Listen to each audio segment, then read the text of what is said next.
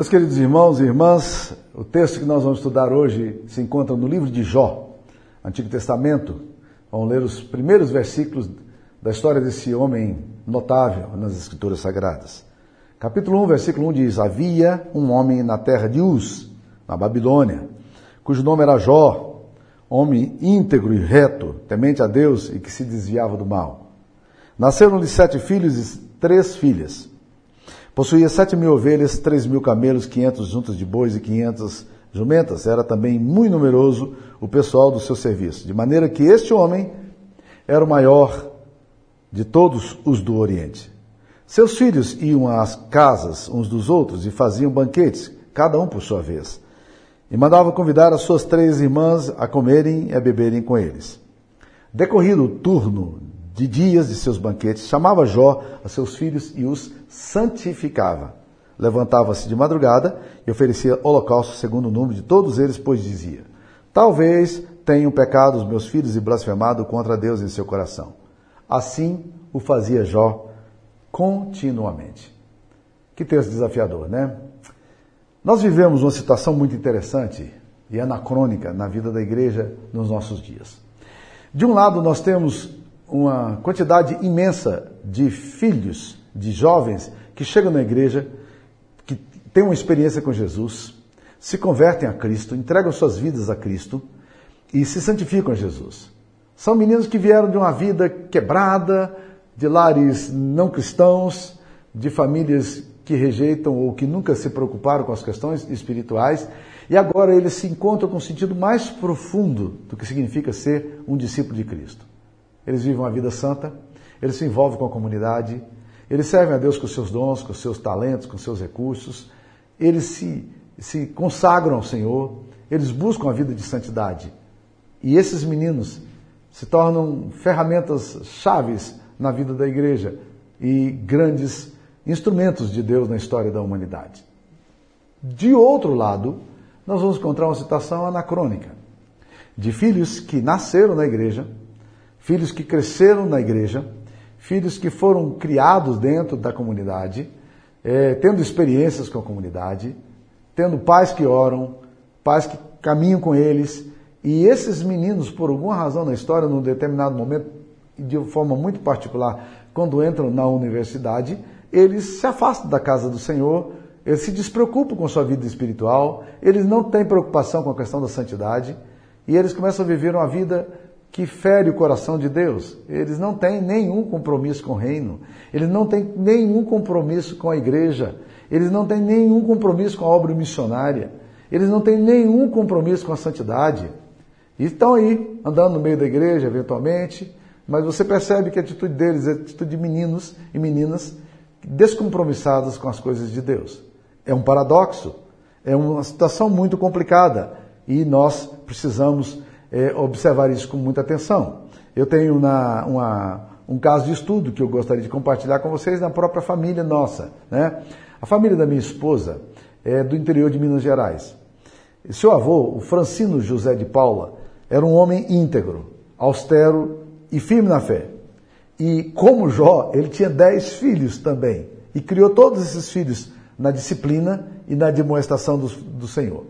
Ele era um homem tão zeloso com as coisas de Deus que os filhos andavam seis quilômetros aos domingos para ir à igreja e andavam seis quilômetros aos domingos para voltar para casa, no sol, na poeira, a pé.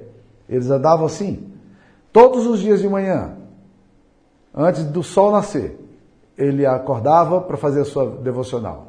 À luz de lamparina, ele começava a ler a Bíblia em voz alta para que os filhos fossem acordando, ouvindo a palavra do Senhor.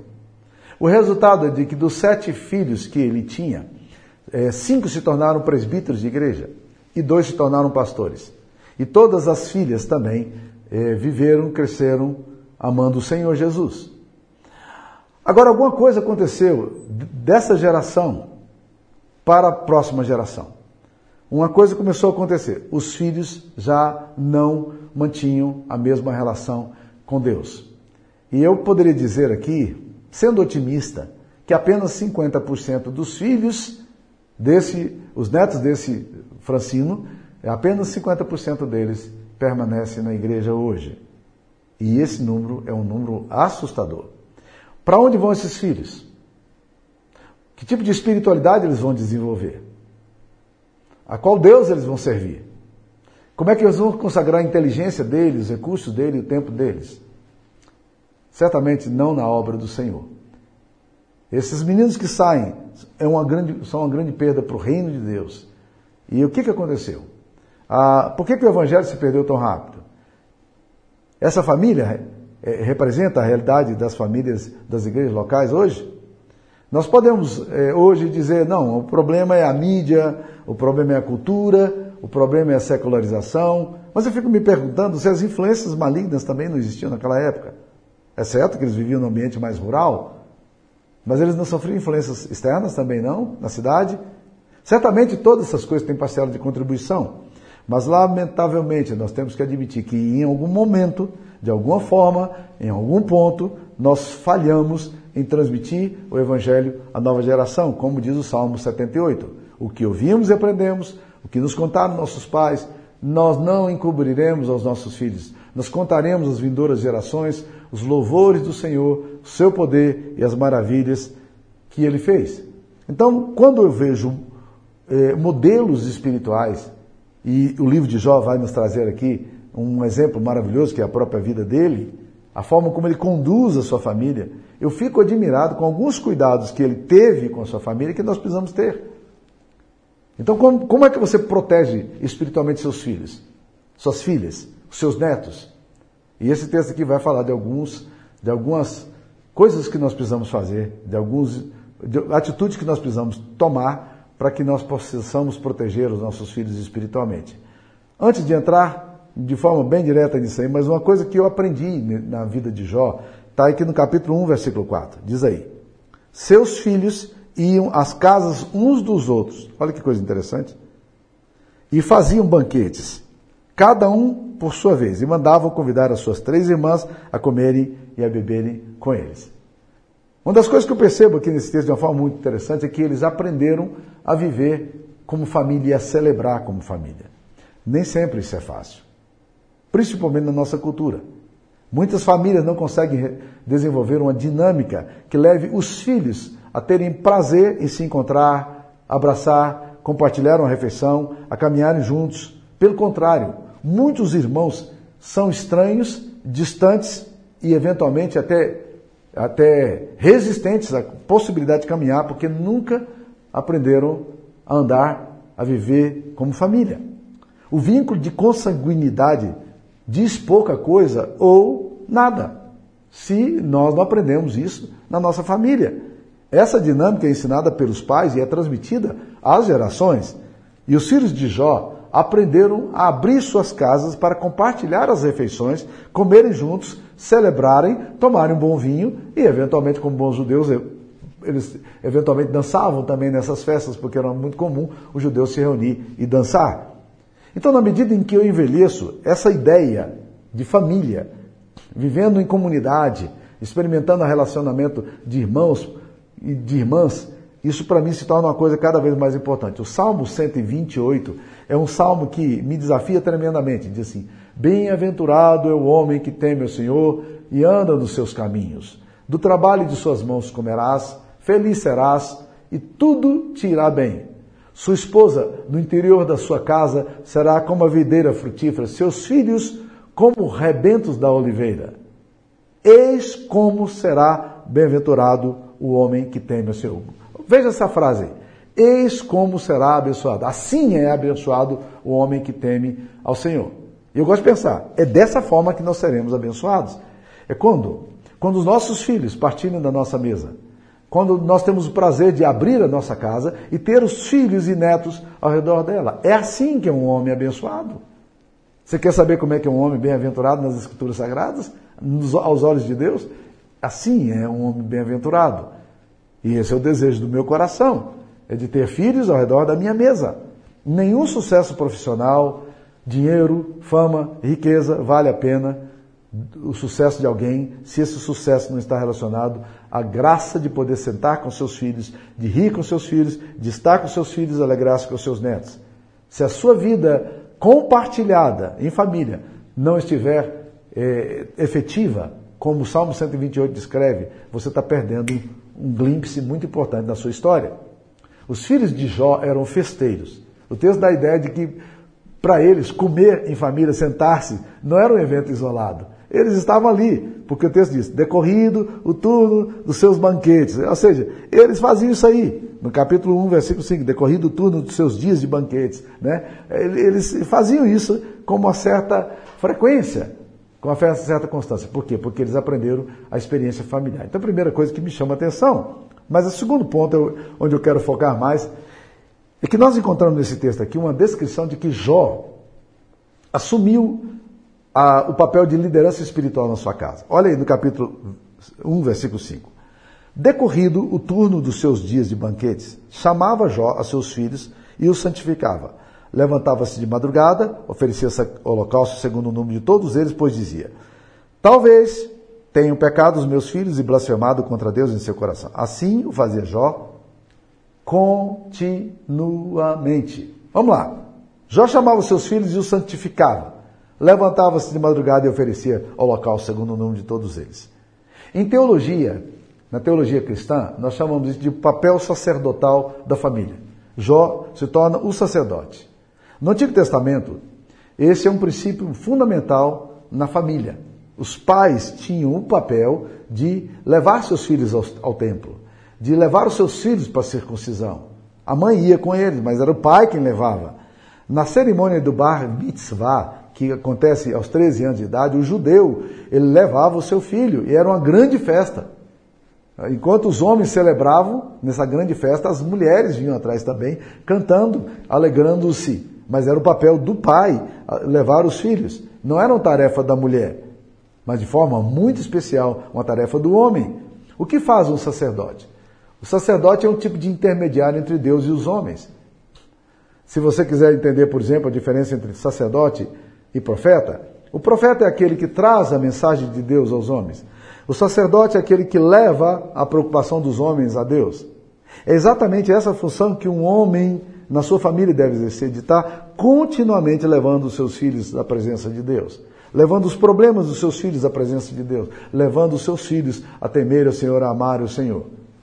Nós temos entendido muito superficialmente o papel da liderança dos, dos, dos maridos na sua, na sua casa. As mulheres ficam assustadas quando a Bíblia fala que o homem é o cabeça da casa. E eu acho que quem deveria ficar muito assustado com essa afirmação não são as mulheres, somos nós homens. Por quê? Porque liderança nas escrituras sagradas é uma liderança moral e uma liderança espiritual. Funções essas que nós, como pais, na maioria das vezes não queremos assumir. Por quê? Porque são pesadas.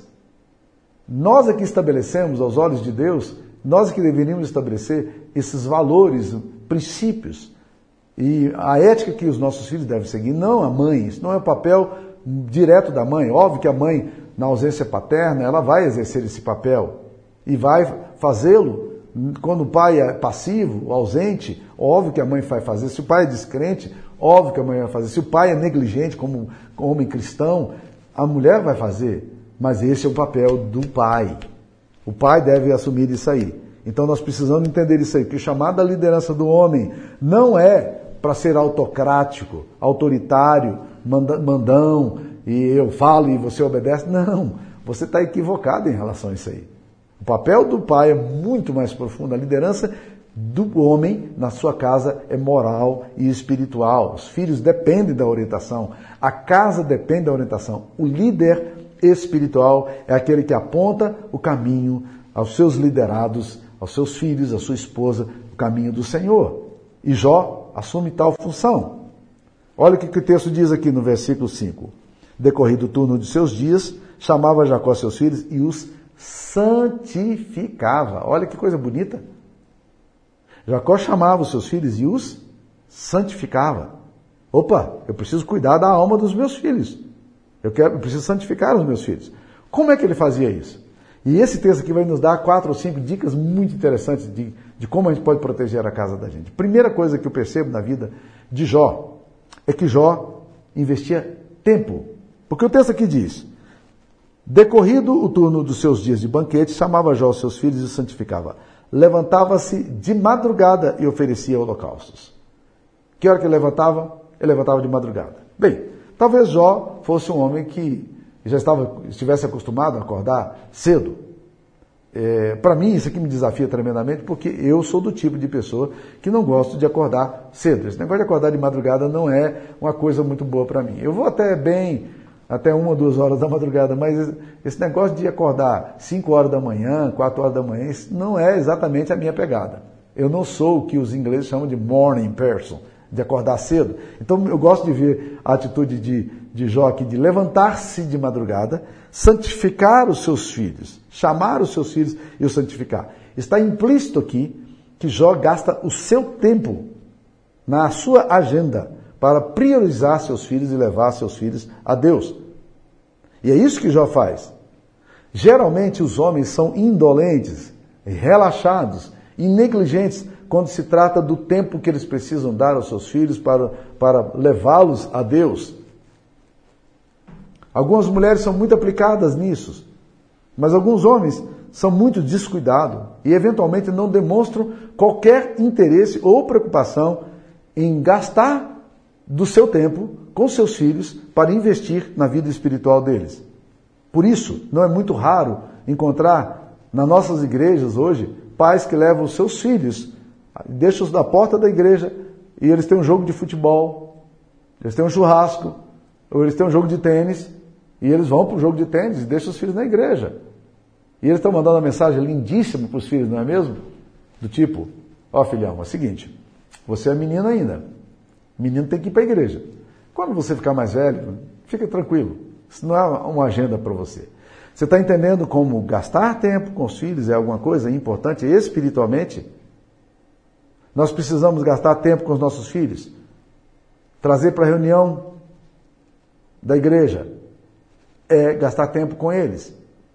E não pense você que isso é ruim, que isso é desnecessário. Existem pais que não trazem seus filhos para o programa de adolescentes, porque tem preguiça de trazer. Não trazem seus filhos para o programa do Kids, IPC Kids, porque não tem tempo ou não disponibilizam tempo. A agenda está carregada demais. Eles não têm investimento de tempo para os seus filhos. Existem pais que são preguiçosos para virem a igreja. Eles são preguiçosos com a espiritualidade deles. Eles vão ter alguma preocupação com a espiritualidade dos filhos? Não.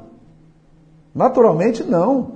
Então, veja só, investimento em tempo é alguma coisa muito importante. Muito importante para os seus filhos. E Jó é o tipo de homem que se acorda de madrugada para investir seu tempo. O tempo tem se tornado uma moeda cada vez mais rara em nossos dias. Mas ao mesmo tempo, é bom lembrar a frase de James Dobson: tempo é moeda emocional. Eu diria que tempo é moeda espiritual. Cada segundo que você gasta, ele é valioso. Dedique-se. Dedique-se espiritualmente. Gaste do seu tempo espiritualmente. Traga seus filhos à igreja. Venha à igreja. Certamente você vai ter muitos desafios espirituais na criação dos seus filhos. Mas tempo revela importância. Tempo dá conceitos de valores, de prioridade, o que, é bom, o que é necessário. Jó fazia isso. Jó acordava de madrugada, levantava-se de madrugada e oferecia sacrifício. Segundo lugar, que eu acho que é um, que, que é um caminho para você proteger sua família, não apenas investimento de tempo, mas também um investimento financeiro. Vamos lá. Olha o capítulo 1, versículo 5, como é que fala. Decorrido o turno dos seus banquetes, chamava Jó seus filhos e os santificava. Levantava-se de madrugada e oferecia holocausto segundo o número de todos eles. Ele oferecia um holocausto para cada filho. Quantos filhos ele tem? Ele tem dez filhos. Jó era um homem rico.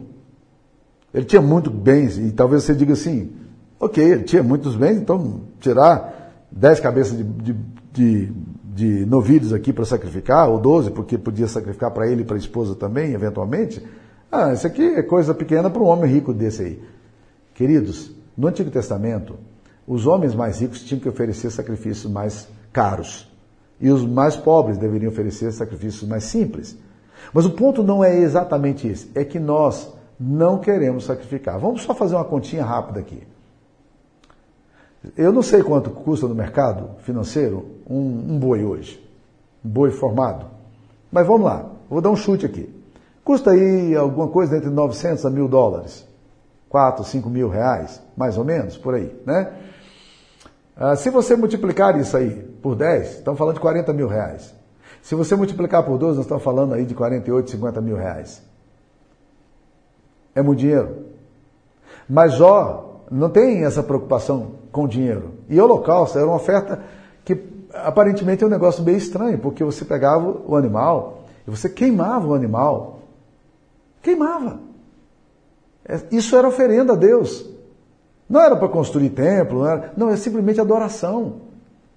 Imagine se o seu pastor chame você e a igreja no domingo e diz, domingo que vem nós vamos ter uma pira aqui, você vai trazer dinheiro aqui em espécie, e nós vamos colocar uma pira na frente aqui, uma pira de, de, com fogo, e vocês vão trazer o dinheiro e vão jogar aqui, queimar, queimar o dinheiro aqui. Você vai dizer, o pastor está doido, chama um psiquiatra porque ele perdeu a noção do que é certo, de que é valor. Mas no Antigo Testamento eles traziam os seus sacrifícios para oferecer a Deus dessa forma, para queimar na presença de Deus. Jó gasta dinheiro. Qual é o investimento que você tem feito no reino de Deus, financeiramente falando? Quanto de tempo você tem, de dinheiro você tem investido para dar uma educação ao seu filho espiritual? Quando você manda o seu filho para um acampamento, e eventualmente são caros, dependendo de quanto você ganha, pode pesar no seu orçamento. Mas eu quero dizer para você que isso não é despesa. Isso é investimento espiritual. Nós precisamos investir financeiramente em boa literatura para os nossos filhos. Nós precisamos investir no tanque de gasolina que a gente traz os nossos filhos para a igreja e vem buscá-los. Não se preocupe com isso, irmãos. Deus vai honrar você, Deus vai te abençoar. Seus filhos serão abençoados. Jó é um homem que investe financeiramente.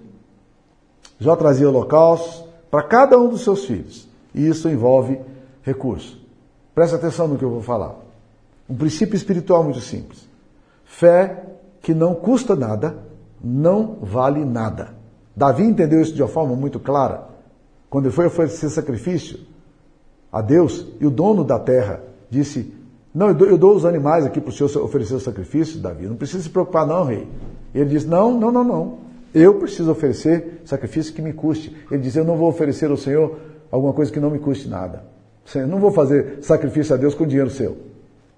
Eu vou fazer com o meu recurso, com meus bens. Então, meu querido irmão, minha irmã, fé que não custa nada não vale nada.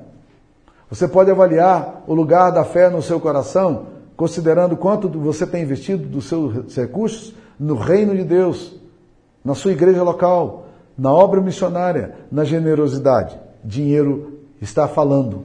Você fala através desses recursos, porque onde tiver o seu tesouro, ali estará o teu coração. E seus filhos percebem o quanto você valoriza o reino de Deus, quanto você valoriza os projetos da igreja local, quanto você realmente está investindo da sua vida, do seu tempo, dos seus recursos na obra do Senhor. Jó gastava dinheiro para investir na vida espiritual. Terceiro lugar, Jó também faz um investimento que eu chamo aqui de in, é, é, um investimento individual. Ele faz investimento em tempo, faz investimento financeiro e faz investimento espiritual. Vamos lá. Jó capítulo 1, versículo 5 de novo. Oferecia segundo o número de todos eles. Ele oferecia segundo o número de todos eles. Individualmente está oferecendo. Ele não pega todo mundo assim num pacote e diz: vem cá, vamos oferecer um sacrifício aqui para todos os meus filhos. Não. Vem cá, meu filho. Joseph, vem cá. Abraham, vem cá. Isaac, vem cá. Agora é a sua vez, nós vamos oferecer um sacrifício a Deus. Segundo o número de cada um deles. Ele ia um a um. Era como se ele dissesse: esse sacrifício aqui tem a ver com você, meu filho. É você e Deus. Não é uma coisa genérica. Não é uma coisa para todo mundo, é coisa sua, do seu coração. Então você precisa fazer isso aí. E quando ele faz esse investimento individual, isso psicologicamente tem um efeito tremendo. Provavelmente os outros iam observando o ritual. Ele chamava um ofertava, depois o outro fazia preces, orava, entregava seus filhos a Deus. Nós precisamos entender que os nossos filhos nem sempre querem vir à presença de Deus, mas nós precisamos chamá-los à presença de Deus como Jó faz. Muitos dos nossos filhos estão desanimados, afastados, alguns incrédulos e céticos. mas seus nomes precisam vir para o altar. Se eles não quiserem vir, nós devemos vir em seus nomes e apresentá-los a Deus. Eu gosto de pensar em pais compromissados com o reino de Deus que querem, que, que oram por seus filhos, que decidem por alguma razão se afastarem do Senhor. Eu brinco de que esses filhos, que têm pais que consagram a vida deles diariamente em oração, esses filhos estão enrolados. Como é que eles vão viver o resto da vida longe de Deus, com pais que insistem em clamar o sangue de Jesus sobre a vida deles? Como é que eles vão viver em paz se esses pais não desistem da alma desses filhos e individualmente os apresenta a Deus todos os dias? Eu sei que tem muitos pais da nossa, nossa igreja passando muitas crises com seus filhos. E de um tempo para cá, de uma forma muito mais sistemática do que eu fazia, eu tenho orado por alguns filhos da igreja, porque eu sei que os pais estão orando pelos filhos deles. E eu estou levando também esses filhos ao altar do Senhor. E dizendo, Deus, eu queria que o Senhor abençoasse esses meninos, Pai. Que o Senhor resgatasse esses meninos individualmente, nome a nome.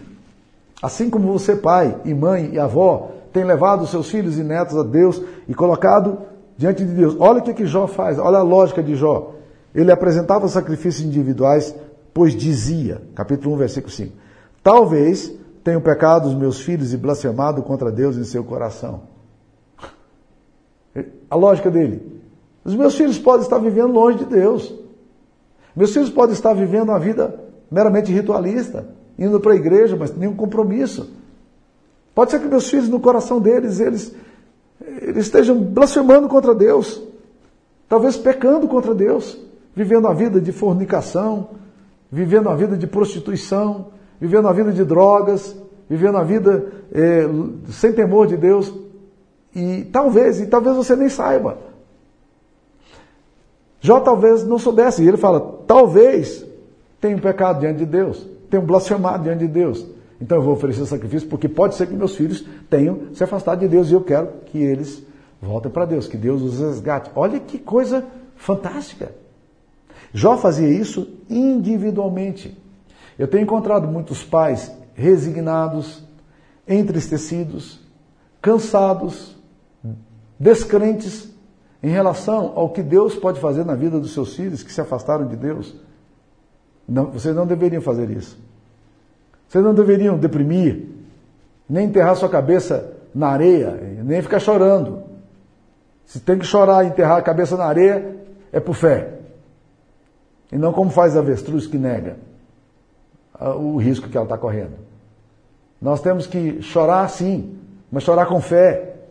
Nós vamos para a presença de Deus, nós vamos oferecer sacrifício por eles, nós vamos apresentá-los individualmente diante de Deus nós não vamos negociar a alma dos nossos filhos. Nós não criamos filhos para irem para o inferno, povoarem o inferno. Nós criamos filhos para ser a herança bendita, a posteridade bendita do Senhor. Então, Jó faz investimento de tempo, financeiro, investimento individual. Tem um quarto investimento que ele faz aqui. O texto aqui diz: Assim o fazia Jó continuamente. Ele fazia isso continuamente. Não era uma coisa esparsa. Não era alguma coisa esporádica. Ele fazia isso sempre. Era uma prática. Então, preste atenção num princípio aqui. Nós não devemos é, consagrar nossos filhos num jejum que a gente faz só, não. Isso talvez seja importante, é importante biblicamente. Nem no retiro que a gente vai, a gente consagra os filhos uma vez cada ano. Não. A consagração dos nossos filhos, orar pelos filhos, interceder pelos filhos, oferecer sacrifícios por eles, não era um evento na vida de Jó. Não era alguma coisa que ele fazia de vez em quando. Não, era continuamente. Não era um programa da igreja que ele cumpria. Não era uma resposta isolada e emocional depois de um culto de consagração dos filhos na igreja. Nem no retiro espiritual. Não. Era um estilo de vida de Jó. E a nossa vida deve ser de constante alerta. Não dá para baixar água. Não dá para parar de orar por eles. Eu ouvi certa vez um comentário de uma mulher que me chamou muita atenção. Ela vendo o, irmão dela, que foi criado num lar evangélico, vivendo uma vida de pecado, uma vida de hipocrisia espiritual, uma vida enganando pessoas, fraudando tudo que podia, assim, uma vida de, de distanciamento de Deus. Essa mulher um dia comentou comigo o seguinte, com lágrimas nos olhos: Meu irmão só não está completamente destruído por causa das orações de meus pais. Meus pais nunca deixaram de orar pelo, pelo meu filho, pelo meu irmão. Eles estão sempre orando. Então, muitos filhos entram num processo de autodestruição espiritual, de afastamento de Deus e morte espiritual, sofrendo tentações, desejo de morte, drogas, pressão por um estilo de vida pecaminoso, escolhas morais equivocadas. Mas os pais cristãos não podem desistir nem esmorecer. Pelo contrário, devem continuar de forma constante e perseverante, orando pela vida de seus filhos. Tal era o procedimento de Jó em relação aos seus filhos. Então, deixa eu tentar concluir isso aqui. Você quer proteger sua casa espiritualmente?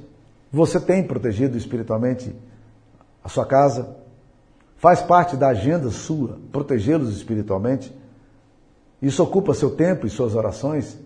Faz parte dos seus recursos financeiros investir na vida de seus filhos?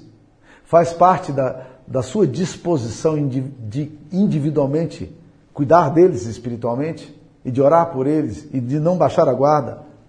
Você tem feito isso de forma contínua, sem descanso, orando sempre. Alguns tempos atrás eu li uma história de um rapaz, e isso veio no jornal, veiculado no jornal, e eu fiquei impressionado, porque o jornal estava falando sempre desse menino que tinha se perdido na floresta amazônica. Ele tinha saído com seu pai para caçar, ele não tinha espingarda, não tinha nada, e ele foi, ele foi com, com seu pai, e no caminho eles se perderam. O seu pai se perdeu para um lado, ele se perdeu para o outro, e o seu pai eventualmente encontrou o caminho de volta, mas ele não encontrou. E aí a, polícia veio, cães farejadores vieram, todo mundo tentando descobrir, chuva demais, e aquele menino não era encontrado. Depois de 18, depois de algum tempo, os soldados, os bombeiros, os militares desistiram de procurar, não, não tinham mais expectativa de que podiam encontrá-lo. Ele continuou indo atrás do filho dele. Depois de 18 anos, depois de 18 dias, ele encontrou o filho dele desfalecido e deitado. E ele abraçou o filho dele. Quando ele abraçou o filho dele, todo picado de insetos, molhado, úmido, é, frágil, o filho dele o abraçou e disse: Pai, eu sabia que o senhor viria. Eu sabia que o senhor ia me achar. Eu acho que é exatamente esse, talvez, o grito inconsciente e emocional dos nossos filhos, que estão dizendo, pai, eu sabia que eu seria achado um dia. Então nós não vamos desistir. Esse é um projeto de Deus para a nossa vida. De criar nossos filhos na disciplina e demonstração do Senhor, nos caminhos do Senhor, para termos, apresentar nossos filhos como, como dádivas a Deus, como ofertas lindas de amor que nós queremos dar. Não vamos negociar.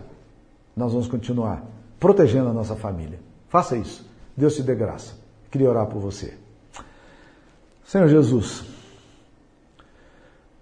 que grande desafio nós temos, ó Pai, de proteger nossos filhos espiritualmente. Ó Pai querido, são tantas coisas pesadas que acontecem, Pai, diariamente. E nós precisamos, ó Deus, abençoar e guardar os nossos filhos. Proteja-os, Pai, espiritualmente, os abençoe em nome de Jesus. E dá aos pais que estão ouvindo essa mensagem, ó Pai, coragem e força para não desistirem em nenhum momento dos seus filhos. E não abrirem a guarda em nenhum momento, mas continuarem continuamente a levar os seus filhos como oferta ao Senhor. Em nome de Jesus. Amém. Que Deus te abençoe, meu irmão. Fique na paz.